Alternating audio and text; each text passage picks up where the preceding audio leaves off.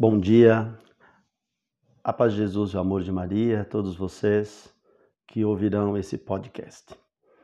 É, hoje eu resolvi fazer a primeira gravação do que nós chamamos de Gotas do Evangelho. Esta reflexão excepcional se dá por algumas razões que eu quero aqui explicar a vocês. A primeira delas é que eu escolhi para fazer esse, esse essa primeira é, reflexão no dia do meu aniversário. Nós abrimos ontem o ano missionário, o mês missionário, perdão, e eu tenho a alegria de ter nascido no segundo dia do ano missionário, dia é, é muito especial para mim, porque é dedicado, consagrado a Nossa Senhora dos Anjos. Então, é, é de suma importância é, espiritual, não é? Este dia. Outra razão é que há muito já tenho metido no coração e no pensamento a respeito de falar um pouco sobre o tempo que nós estamos vivendo. É, o tempo na dimensão espiritual, este processo temporal que nós estamos vivendo. E no segundo, no terceiro momento, é, essa reflexão se chamará Nossa Palavra. É, por algumas razões íntimas e interiores, eu quero chamar de Nossa Palavra porque ela tem é, é, uma importância é, profunda nesse processo de caminhada. Pois bem, o texto que nós vamos tomar está lá em Daniel, no capítulo 12, é, no versículo 5 e seguintes. Diz o texto: Continuei a olhar, vi dois outros personagens mantendo-se cada um sobre uma das margens do rio. Um deles disse ao homem que ou ao homem vestido de linho que estava em cima do rio: Para quando o fim dessas coisas prodigiosas? Então ouvi o homem vestido de linho que estava em cima do rio jurar, levantando para o céu a, levantando para o céu sua mão esquerda, bem como sua mão direita.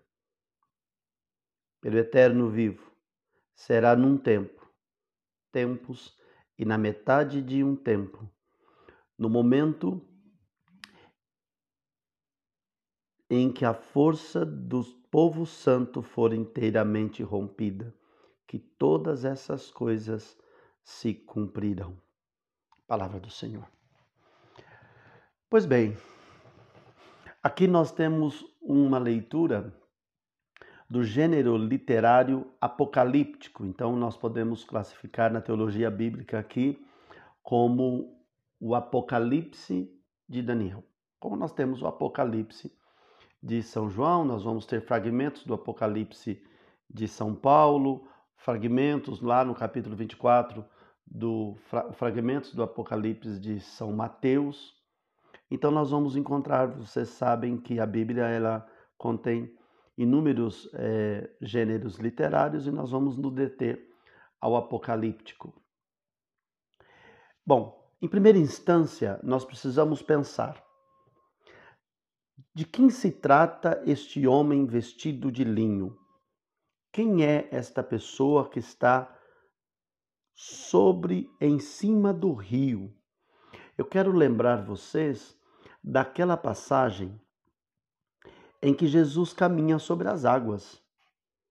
Todos vocês vão recordar que tem um momento em que Jesus caminha sobre as águas e pede a Pedro para que ele caminhe sobre as águas. Pedro então o faz, mas lá pelas tantas Pedro cai. Então Jesus toma Pedro pelas mãos e é, chama Pedro, faz um chamamento a Pedro para que ele possa viver uma fé mais autêntica, uma fé mais perene, vamos dizer assim. Que ele confie mais. Bom, temos a primeira, a primeira é, narrativa que se trata, este homem se trata de Jesus. Então, essa pessoa, essa pessoa com a qual Daniel está lidando aqui, se trata da pessoa de Jesus. Jesus, quando ele vai realizar o milagre, quando nós vamos ver lá na ceia, quando nós vemos o evangelho da ceia, é, todas as narrativas evangélicas diz que Jesus toma o pão, olha para o céu e dá graças, né? Então, este homem, ele olha para o céu, levantando sua mão esquerda, mão direita para o céu, ou seja, direcionando a sua a sua oração, o seu desejo de alcançar o eterno, experimentar do eterno. Ou seja, Jesus é este pontífice que vai adentrar ao céu, não é? Ele vai adentrar nesse nessa dimensão temporal e atemporal do céu ou seja, o nosso pontífice maior. E então, é, nós temos aqui mais alguns elementos que eu quero que eu quero destacar. Então, ao homem, ao homem vestido de linho que estava em cima do rio. Quando nós olhamos a paixão do nosso Senhor, nós vamos ver que quando ele foi descido da cruz por José de Arimateia e foi preparado para que fosse sepultado, o corpo de Jesus foi envolto num tecido de linho que nós chamamos de santo sudário, não é? Então, este linho, esta, esta, este, esse tecido, esse tecido, aqui em Daniel, está envolto do corpo do homem. Então, quem é este homem vestido de branco, de linho, não é? Vestido de linho. É o Ha-Adam, é o homem da criação, é o Adão perfeito. Então, é o, o nosso primeiro pai, Adão, revestido agora na sua glória, revestido na sua realeza e, sobretudo, branco, porque ele nos sinaliza, nos dá o sinal de candura, de livre de todo o pecado, livre de todos os males que o pecado mortal, os pecados dos nossos primeiros pais não alcançou. Por quê? Porque ele é o Filho de Deus, nascido da Virgem desposada do Espírito nascido da Virgem desposada pelo Espírito, a qual se manteve virgem. Ou seja, o pórtico oriental que Ezequiel vai tratar a partir do capítulo 30, Maria é o pórtico oriental, não é? onde todas as águas passam por esse pórtico, mas sem romper o pórtico, ou seja, a grande água da libertação, o grande amor do coração de Deus, a segunda pessoa da Santíssima Trindade, então vestida de linho, nasce do seio virginal, e depois nós vamos ter Jesus envolta, envolto num tecido branco na manjedoura, ou seja, ele cumprindo aqui a sua missão de Salvador do mundo, né? Maria, que nos ajuda a reconhecer Cristo como Salvador do mundo. Né? Maria, que nos ajuda. Portanto, pensar neste homem vestido, pensar neste tempo, não é possível fazê-lo sem pensar na Virgem Maria, sem pensar em Maria Santíssima. Muito bem. Ainda sobre as vestes brancas, São João, ele retoma esta dimensão de vestes brancas quando naquele diálogo no capítulo 7 do Apocalipse, quando é, começa ali uma conversa, uma conversa com Deus, com as pessoas que estão ali em volta do trono. E o texto diz assim: o texto diz assim: Então um dos anciãos falou comigo, João dizendo, e perguntou-me: Estes que estão revestidos de vestes brancas, quem são e de onde vêm? Veja, São João diz revestido. Daniel diz vestido, porque Daniel fala da pessoa de Jesus. São João fala das pessoas que aqui já foram salvos por Jesus. Portanto, a salvação não é senão um revestimento da glória de Deus, um revestimento. Portanto, quando eu peço, quando eu busco a salvação da minha alma, eu busco me revestir das vestes brancas para que eu possa entrar no tempo, entrar na dimensão temporal do Cristo. E então tenho uma resposta aqui na visão de São João. Meu Senhor, tu o sabes. Eu acho muito interessante esse diálogo e continua dizendo: e ele me disse: Estes são os sobreviventes da grande tribulação. Lavaram as suas vestes e as alvejaram no sangue do Cordeiro. Veja que bonito, minha gente. Jesus, em Daniel, está vestido com a veste branca. Jesus, em Lucas, em Mateus e nos evangelhos que narram a ressurreição, está revestido com um linho branco do santo sudário.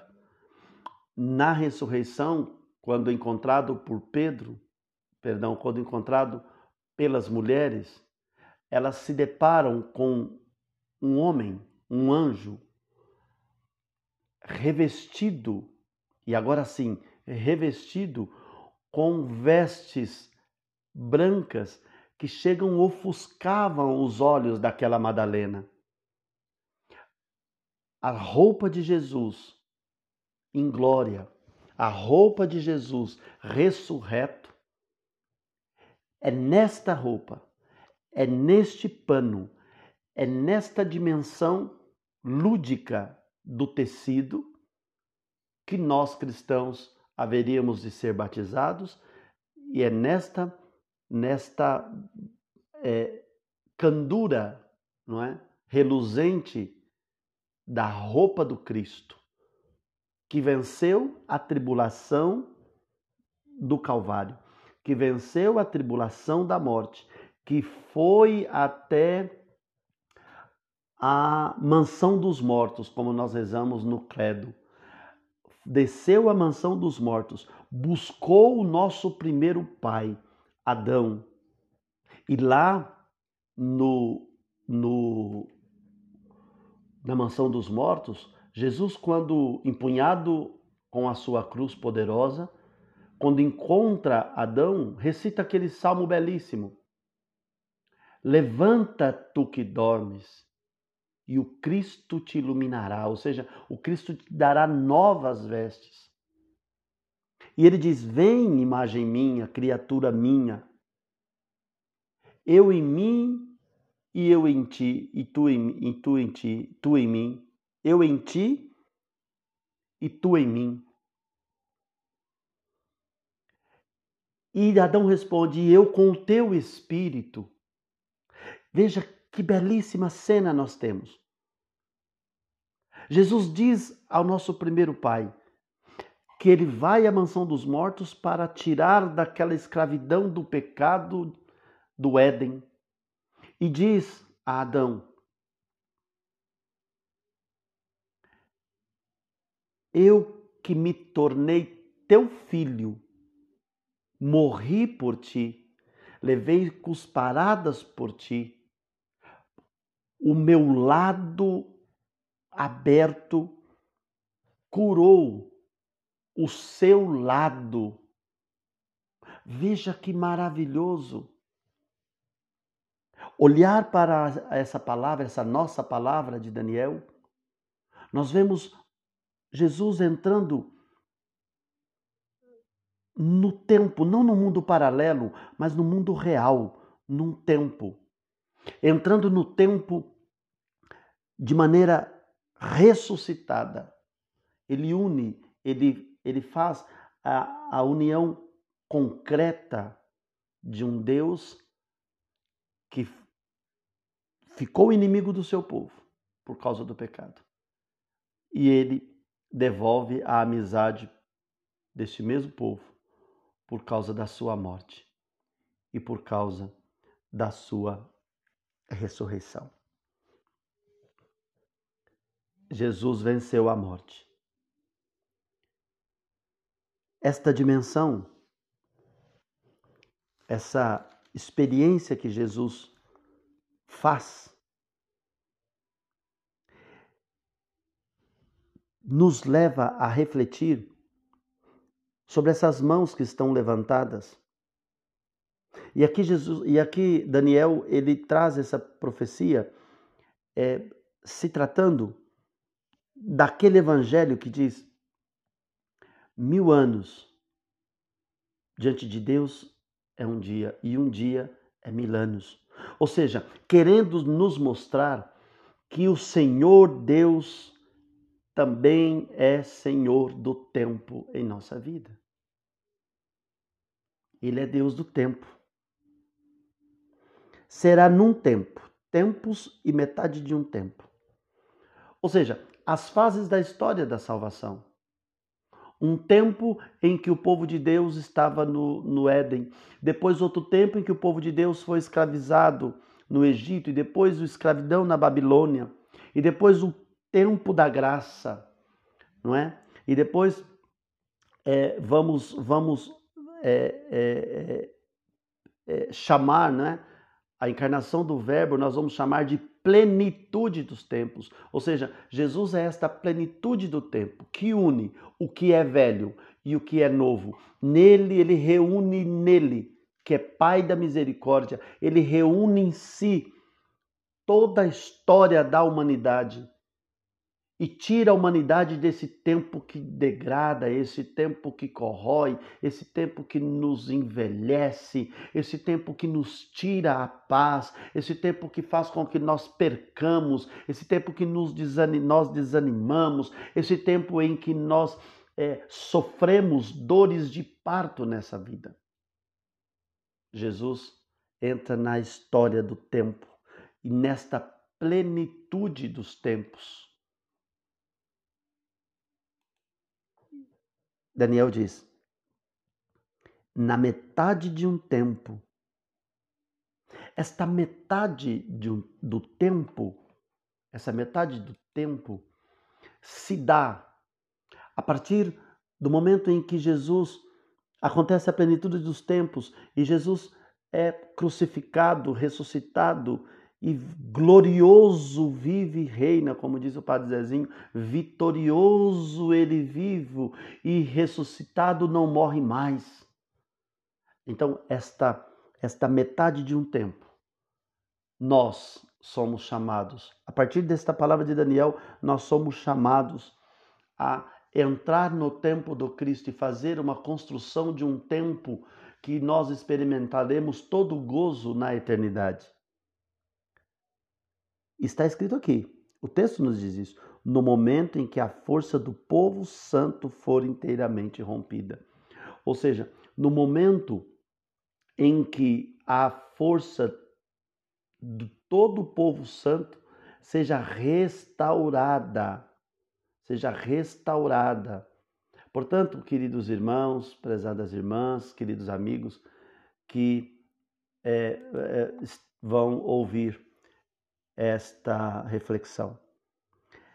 A metade de um tempo passa pela nossa humanidade. A metade de um tempo passa por aquilo que nós devemos fazer. Porque não basta o Senhor ser o Senhor do tempo, é preciso que nós contribuamos para que ele se estabeleça como Senhor. Mas Ademir, como que eu vou fazer isso? Abreviando o tempo? Não. Vivendo como cristão intensamente o tempo que nós no tempo em que nós estamos vivendo.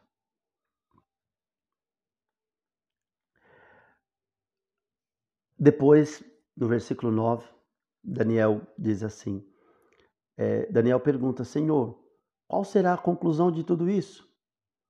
Aí Deus, de uma maneira muito bonita, diz: Vamos, Daniel. Respondeu Deus: Esses oráculos devem ser fechados e lacrados até o tempo final.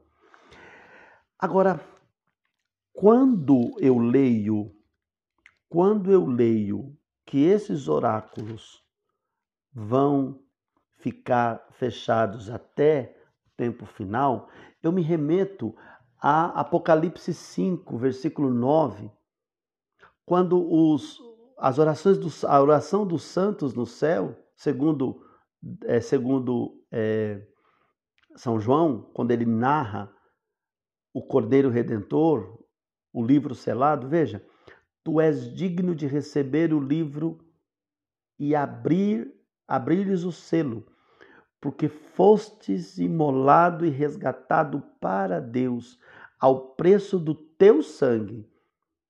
Homens de toda tribo, língua, povo e raça, e deles fizestes para o nosso Deus um reino de sacerdotes que reinam sobre a terra. Percebam bem, gente, a metade do tempo após Nosso Senhor abrir o livro da vida, porque o único que poderia abrir o livro da vida, lá no Éden haviam duas árvores, a árvore da ciência e a árvore da vida. A árvore da vida foi colocado anjos para guardar, para que o homem, Adão, já corrompido pelo pecado, não tivesse acesso à árvore da vida, porque esta se trata da eternidade. Cristo é esta árvore da vida que estava no Éden. E agora, esta árvore da vida, que é o Cristo, o Cristo que está lá no Éden, ele encarna no seio virginal de Maria. Morre e no preço de sangue, diz o texto, ele salva os povos, todos os povos, todas as, as raças, todas as nações. E neste processo de salvação dado por Deus para cada um de nós, está implícita a vida sacerdotal, um reino de sacerdotes que reinarão sobre a terra. Portanto, são pessoas que continuarão a reinar espiritualmente ainda neste mundo, embora a sua realeza não seja deste mundo. Então, queridos, quando nós falamos nós não somos deste mundo, nós somos herdeiros do céu, não é apenas um, não pode ser tratada por nós apenas como palavras românticas de orações românticas que fazemos. Nós somos herdeiros de uma espiritualidade inaugurada pelo Cristo.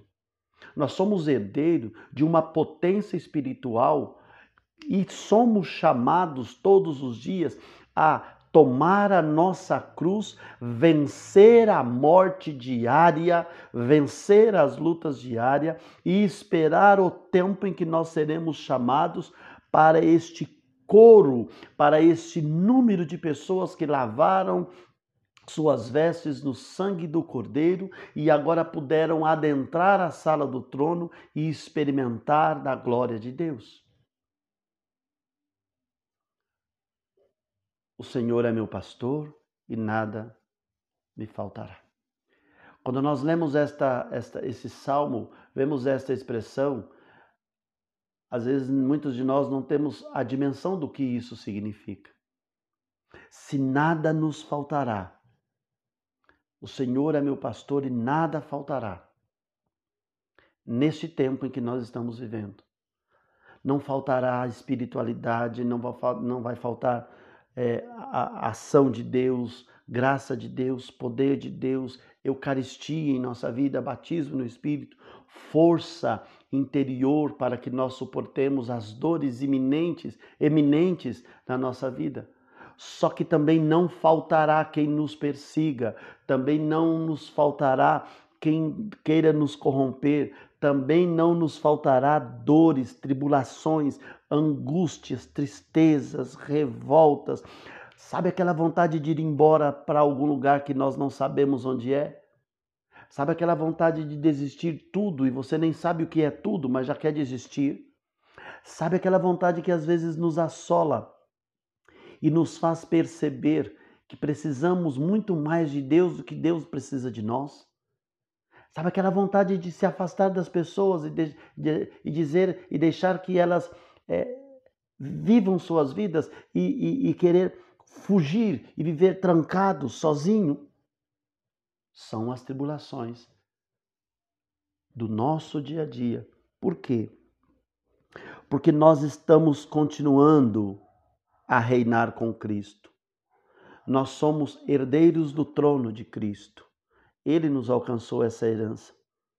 E como herdeiros do trono, como diz São Paulo, herdeiros e co-herdeiros da graça de Deus, sofreremos as alegrias do Cristo, mas não podemos rejeitar os sofrimentos do mesmo Cristo. Somos o outro Cristo. Ou seja, neste tempo, nós temos esse desafio desafio de ser chamados herdeiros de Cristo.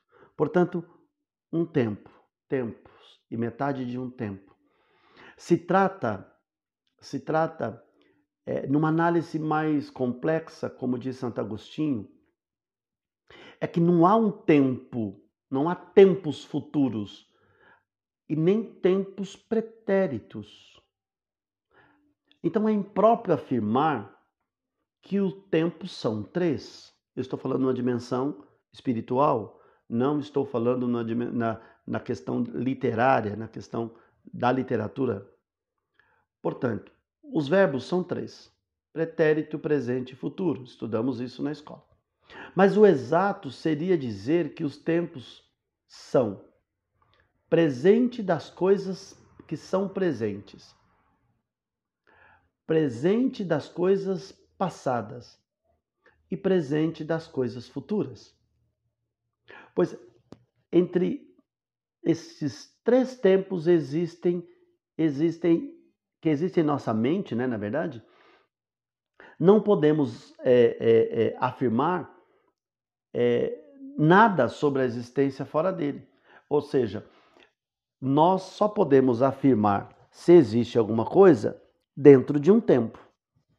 Se existe, ela está acontecendo agora ou já é passado. Por quê? Se nós queremos que ela exista, no ponto de vista do futuro, ela ainda não existe, portanto, não é presente. Então, o que nós temos? Nós temos um as coisas que aconteceram, que estão estabilizadas, congeladas no passado, então nós temos do passado lembrança, não temos tempo. Não temos tempo, nós temos lembrança. Lembrança de um tempo. De um tempo que foi bom, de um tempo que foi ruim, de um tempo que nós amamos, de um tempo que não, não amamos, de um tempo que não, nós não fomos amados, ou, ou enfim. Nós temos essa lembrança. Lembrança de um tempo que passou. Nós temos a esperança, mas a esperança aqui é a esperança de esperançar, não a esperança de esperar, eu explico. Daqui a pouco eu explico sobre isso, mas nós temos a esperança de que teremos, de que faremos, de que haveremos de ter. Portanto, nós temos esperança do futuro, mas o futuro ainda não aconteceu. O futuro ainda não aconteceu. Se não aconteceu, ele não existe. Então veja que Santo Agostinho faz uma afirmação bem é, complexa no ponto de vista humano, né? Porque é, o meu doutor é, angélico, é, o meu doutor que escolhi, né? Santo Agostinho, que não é evangélico, angélico é o Santo Tomás, mas o meu doutor de teologia, ele diz assim: não existe o passado. Porque você não pode mudar o passado. Ele existiu enquanto era presente, mas agora você não pode mudar. E o futuro você não pode mudar, porque ele ainda não existe. Então, o que nós temos de real? O que nós temos de real é o presente. É o nosso presente que vai determinar o nosso futuro, é o nosso presente que determinará o nosso passado. É no presente que eu decido quantos lixos ficarão na minha vida. É no presente que eu decido quantos lixos eu quero mais para a minha vida, percebe? Numa linguagem mais simples. Então, se eu não quero ter esse problema amanhã, eu preciso me precaver hoje. Ou se eu quero conquistar este algo amanhã, o que eu preciso fazer hoje para fazer esse processo de conquista? É isso que são que Santo Agostinho diz. E nessa abordagem de Agostinho sobre o tempo, é, é como um, um contínuo infinito. Um contínuo infinito, vamos dizer assim. É, divisível, divisível. Agora, quando nós olhamos para, por exemplo, Aristóteles, que vai fazer essa discussão, ele, Aristóteles vai dizer, vai dizer que que não, que tem um tempo de duração. Mas o filósofo Aristóteles diz que é o tempo é divisível. É divisível no passado, presente e futuro. O nosso filósofo de Hipona, Santo Agostinho, ele diz que não. O único tempo real que existe é o presente. É isso que eu estou dizendo. Embora este não tenha duração nenhuma. Olha que interessante isso. Isso para nós entendermos, entendermos essa profecia de Daniel. Portanto, para a filosofia agostiniana, o tempo seria uma sucessão ininterrupta de instantes, em que o passado se torna presente e cede lugar ao futuro. Ou seja, não há unidades indivisíveis de tempo, embora os espaços de tempo sejam mensuráveis. Portanto, dá para nós contarmos: olha, de agosto a agosto, de janeiro a janeiro, de tal dia a tal dia isso aconteceu. Você consegue contar o tempo quando você olha pelo retrovisor do passado. Ele é indivisível. Ele é indivisível, é verdade. Entretanto, entretanto nós conseguimos conseguimos é, é, é, mensurar essas unidades mas não unidades de evento, unidades de datas, de períodos, porque o evento ele está congelado no tempo. Então, só para consolidar, o tempo é a sucessão ininterrupta de instantes em que o passado se torna presente e cede lugar ao futuro. Ora, o presente se torna passado e cede lugar ao futuro. Pois bem, esses instantes, santinhos e santinhas, já aconteceu com vocês de, por algum momento, questão de minuto, de segundos, você falar algo, falar alguma coisa e no momento seguinte você perceber que deu uma confusão violenta e que poderia não ter dito aquilo, e aí ter um trabalhão para corrigir aquilo que foi dito. Em geral, decepcionamos pessoas quando fazemos isso. E aí você fica com aquilo, é, né? Aquela, aquele peso, aquela preocupação e pedido de perdão e aquela coisa toda. Sabe por que acontece isso? Exatamente, exatamente porque o tempo está numa sucessão ininterrupta de segundos. Então, o que você falou, você não retira, você corrige. Você não apaga, se perdoa. O que falaram para nós, nós perdoamos, que é nosso dever de cristão. Mas sempre que se tocar naquele assunto, nós vamos lembrar daquele fato, porque está congelado no tempo passado. E você não pode mudar para o futuro, porque o futuro ainda não aconteceu. O que você pode fazer é proporcionar uma nova possibilidade para que no futuro isso não aconteça mais. Isso não aconteça mais. Interessante isso, né? É isso que aconteceu com Jesus de Nazaré. Uma sucessão ininterrupta de instantes que se tornaram passado, que foram presentes e deram lugar ao futuro. A sucessão ininterrupta que ficou eternizada. E aqui é importante pensar nessa sucessão ininterrupta de fatos que estão na nossa memória, que estão na nossa lembrança, é, consciente ou inconsciente, no presente. Nós, cada, cada um de nós, enquanto ser espiritual, enquanto ser moral, psicológico, social, humano e divino também que temos. Nesse, nesse ontológico que somos, nós tomamos no presente a profunda e mais importante decisão a respeito dos acontecimentos. Nós decidimos o que nós eternizamos.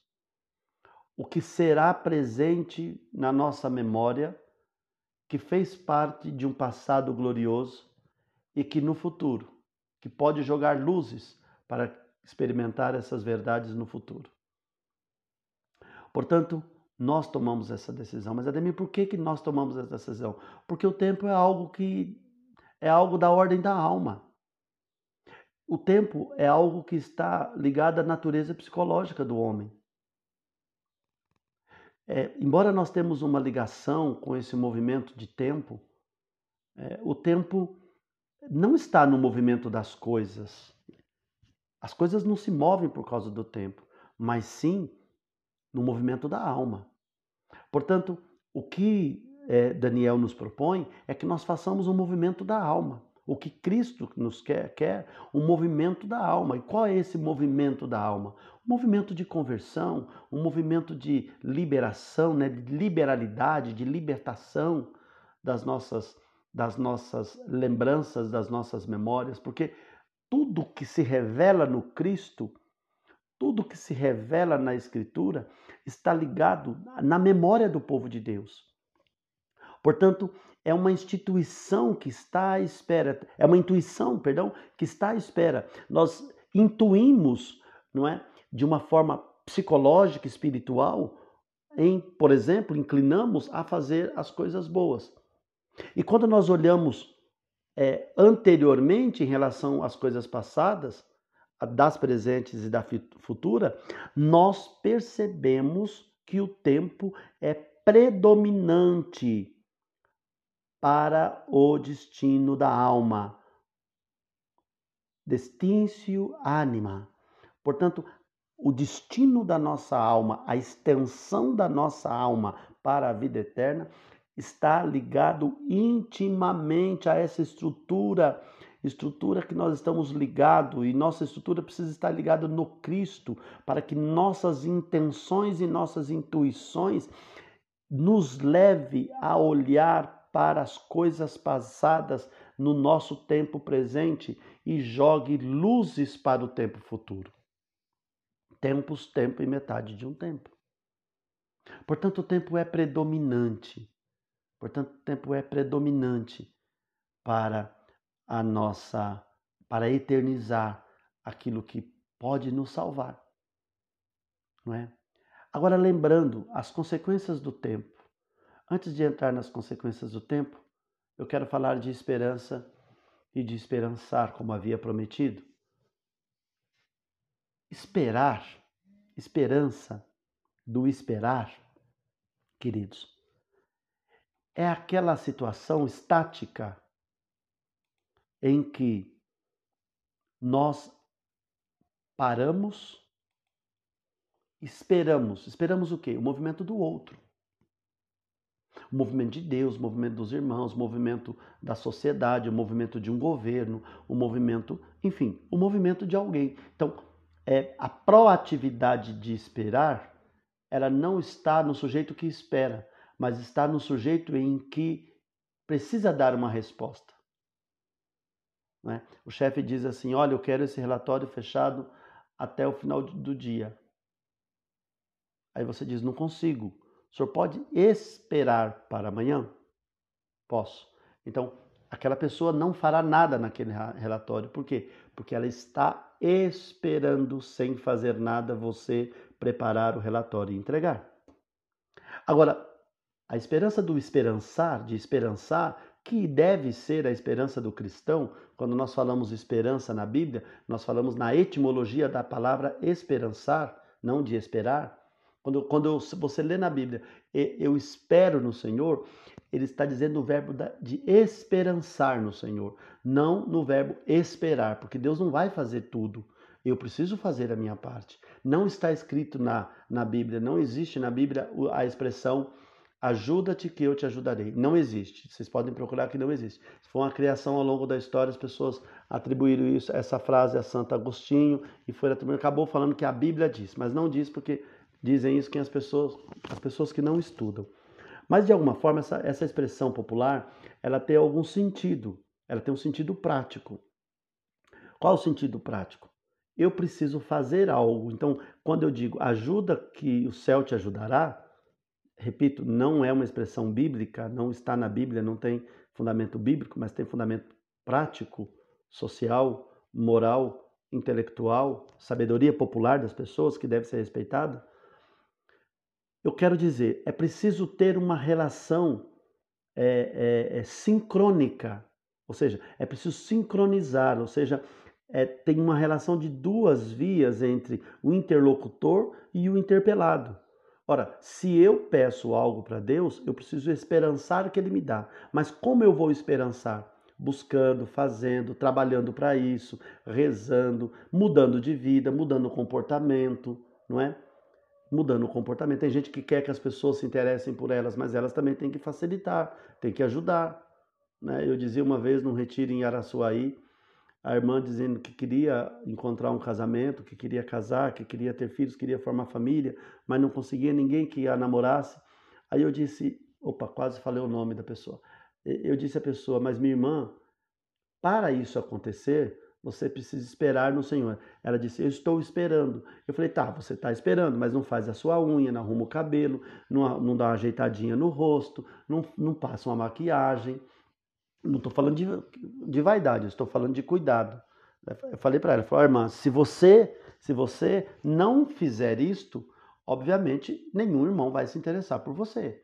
Dá uma emagrecida, que você está um pouquinho fora do peso, coloca uma roupa bacana, para de usar roupas de senhoras de 60 anos, use uma roupa da sua idade, aí dos seus 20 e poucos anos. Se coloca exatamente no tempo em que você está. E olha que aconteceu um milagre. A moça fez isso, arrumou um, um moço e faz três anos que eles se casaram. Portanto, esperançar, eu dizia aquela jovem, esperançar significa se preparar para aquilo que Deus quer te dar e trabalhar para isso, não é? E trabalhar para isso. Então, buscar é também se esforçar humanamente. Como São Paulo diz, eu não quero ser peso para ninguém, eu faço, eu tenho minhas fadigas. É, fazer a obra acontecer passa por esse tipo de esperança, tá certo? Bem, explicado essa, essa questão da esperança, eu quero retomar um pouquinho sobre os problemas que o tempo traz, né? Se nós não tomarmos cuidado, o tempo ele pode provocar ele pode provocar uns problemas sérios, não é? Pois bem, o tempo ele nos distancia. A primeira, primeira coisa que nós precisamos pensar. O tempo, ele nos distancia. Então, quanto mais o tempo passa, tanto menos nós é, queremos, é, temos a tendência, quanto mais o tempo passa, tanto mais temos a tendência, é do ser humano, é do ser humano, tá certo? É, nós temos a tendência de nos afastar. Né? Vamos colocar, colocar aqui o objeto amado, né? Podemos colocar aqui, vamos colocar Cristo como centro do objeto amado que temos. Mas também podemos colocar aqui pessoas, né? Nossas, nossos familiares. Os amantes podem dizer isso, e quando eu digo amantes aqui, eu não digo naquele tom pejorativo de, de, do mundo, mas eu digo amantes porque são pessoas que se amam, que se dão em amor para com os outros. Entre irmãos, entre esposo e esposa, são amantes, né? Pessoas que amam as outras de um modo geral. Pois bem, é, o tempo tem essa característica. Qual, Ademir? A característica de provocar, de provocar no homem um afastamento, um afastamento, um distanciamento, né? Um distanciamento. O padre Antônio Vieira tem uma, um, um sermão que chama Sermão do é, Mandato, que ele dá três caminhos, acho que vocês já devem ter ouvido isto, ele dá três caminhos com o qual o tempo é, denigre as intenções humanas. Pois bem, é, qual que é a primeira? O tempo provoca a ausência. Ausência. Então, a ausência é essa coisa que esfria, essa, essa coisa que distancia. Tá certo? Então, quando você fica ausente de uma pessoa, você sofre. Quando você fica ausente da sua família, você sofre. Não é assim? Em geral é. Não é? Quando você fica ausente do ser amado, você acaba sofrendo. Ou seja, quando nós nos afastamos de Deus, para nós deve ser um sofrimento. Para nós deve ser um sofrimento. Então, a ausência. E a ausência é o contrário de presença. Entretanto, é, entretanto, há pessoas que ficam longe, mas não ficam ausentes. Certo? Há pessoas que ficam longe, mas não ficam ausentes, são presentes. Presente na oração, presente na comunhão, presente na partilha, presente no amor, não é? Então, razão pela qual a, os padres da igreja sempre exortam a dizer: vocês precisam vir na igreja, mas estar presente, não pode ficar só de corpo presente. Por isso que Jesus disse, Jesus diz, vocês estão aqui, mas são sepulcro caiados, ou seja, vocês estão vivendo, estão na dimensão temporal presente, entretanto, vocês estão ausentes. Tá certo? Pois bem, então essa questão da ausência, da ausência. Então, este é, vamos dizer assim, esses são proposto pelo, proposto pelo padre Barroco, essas uma das causas que pode nos tirar desta desta dimensão do tempo, né? Da presença. Então, pois bem, é, depois do tempo, depois do tempo nós temos a o tempo, né? É, a ausência, perdão. Depois nós temos o tempo. Então o tempo eu já expliquei, não é? O tempo eu já, já, já expliquei aqui que o tempo também é uma das razões que faz com que nós é, é, nos afastamos. Se nós pensarmos que o tempo ele nos tira do processo de esperançar, né? nos tira do processo de esperançar. Depois, o padre propõe, o padre propõe na sua metáfora, na sua anti, antítese, ele propõe que existem mais dois elementos que podem nos afastar deste Cristo do Apocalipse de Daniel, que é, é a ingratidão e a melhoria do objeto. Vou explicar. E aqui já estou encaminhando para o encerramento. A ingratidão é essa coisa que, segundo os padres da igreja, não merece perdão. Portanto, nós temos várias pessoas na Bíblia que nós vamos ver que foram ingratos. Ontem, no Evangelho de ontem, nós é, vimos que o povo judeu, o povo hebreu, o povo hebreu cometeram uma ingratidão com Deus. Deus os tirou do deserto, tirou do Egito e os levou para a terra prometida. E eles, lá pelas tantas da caminhada, é, acusaram Deus de deixá-los passar fome. E por conta disso, e por conta disso, eles quiseram, é, sentiram saudade do, é, do Egito.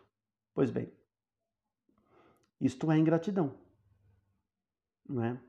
Isso é ingratidão. Esta é a essência da ingratidão. Ingratidão o que é? É você não reconhecer os, os, o, o, o bem que você recebeu de outrem. Ou seja, você recebeu o bem de uma pessoa e aí você retribui com ingratidão. Né? Isto, isto é um, um problema.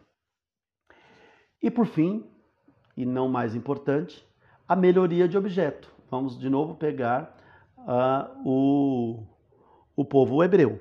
O povo hebreu achou que Deus não era suficiente e que eles precisavam de outros deuses. Então eles construíram bezerros de ouro, é, vários sinais, para que eles pudessem adorar. Ou seja, eles entenderam que o objeto Deus, né, a instituição Deus, a pessoa Deus, não era suficiente para é, retribuir o amor que eles estavam dando. Então eles criaram um Deus para si, porque aquele Deus ali, em tese, devolveria aquele amor que eles queriam receber, aquele amor exigente que eles queriam receber. Assim como nós, nós somos assim. Quando nós percebemos, quando nós percebemos que algo tem de errado, logo é, nós queremos trocar. Então a mudança de objeto se dá quando nós deixamos o objeto que nós amamos e passamos a amar outro. Em geral, né? Em geral, é, é, nós buscamos um objeto maior e melhor. Maior e melhor. Isso se dá na nossa vida prática, na nossa vida cotidiana. E isto também faz, quando se trata de Deus, isto faz com que nós não compreendemos o tempo em que nós estamos. Não é trocar de Deus, é trocar de atitude. Uma coisa é você, é, você ter uma relação é, com uma pessoa, é, de amizade com uma pessoa, e aí, lá pelas tantas da amizade, você descobrir que ela é uma má companhia. E você então precisa fazer essa melhoria de objeto. Você precisa trocar seus amigos. Se seus amigos estão te levando por um caminho que não é bacana, você precisa trocar seus amigos. Não é rever. Não é rever os conceitos do que é certo e o que é errado. É rever os amigos. Não é? Os conceitos já existem, eles estão postos é, é, certo e errado. Se você tem essa, se nós, nós que temos essa consciência cristã, resta-nos afastar das pessoas que nos, nos, nos afasta de Deus. Pois bem, isso se dá e isso pode acontecer até um determinado tempo da nossa vida. Então, a, a, a, se nós pensarmos numa relação de, de, de noivos, até o noivado você consegue, relação entre as pessoas, amorosa, que digo, até o noivado você consegue melhorar o objeto, trocar o objeto. Mas depois que você casa, você já vai eternizar aquele objeto. E aí, é, aí você tem que assumir todas as consequências daquela escolha. Pois bem, eu trouxe para uma realidade mais, mais, mais próxima da, da, da é, do cotidiano para nós entendermos o quê? Entendemos que não há outro Deus melhor que Deus. Não tem um outro Cristo que haverá de morrer por nós. Não tem uma outra é, é, mãe que possa ser como a mãe do meu Senhor, percebe? Então, o tempo vai, é, a melhoria de objeto vai fazer com que eu estabeleça conceitos. E aí, quando o amor, nosso amor por Deus, pelas pessoas e pelas, e pelas circunstâncias da nossa vida já estão estabelecidas e elas, elas nós seguiremos assim, então nós tendemos, uma, chega uma hora da vida que nós tendemos não querer mudar o objeto amado. Na questão da fé, nós não podemos ter esse desejo. Toda vez que eu tenho o desejo de dizer, ah, não, eu vou trocar Deus por alguma coisa, trocar Deus por um outro amor, amar alguém mais que amo Deus, então daí eu estou infligindo essa possibilidade. É, queridos irmãos, queridas irmãs, eu espero que essa primeira reflexão é, ajude cada um de nós, cada um de vocês, esta que foi uma reflexão intitulada Nossa Palavra, é, nos ajude a refletir, a pensar a respeito do tempo, tempos e metade de um tempo. Vamos pedir ao Senhor que nos ajude a olhar, olhar o tempo pelo para-brisa da vida e não pelo retrovisor do passado. Permitir que o passado jogue luzes àquilo que tem para o futuro e no futuro possamos, na vida que há de vir, possamos banquetear com Cristo e poder ser recebido no número dos seus eleitos com a seguinte expressão: estes são aqueles que suportaram o tempo, que viveram, que viveram o presente, sem existir condição de mudança do passado, e sempre acreditando que o futuro nós podemos, com Cristo, construir, esperançando, esperançar, florear, amar, viver, fazer amigos, construir um reino de Deus que também é nosso, do qual nós somos herdeiros e somos responsáveis. Louvado seja o nosso Senhor Jesus Cristo, para sempre seja louvado.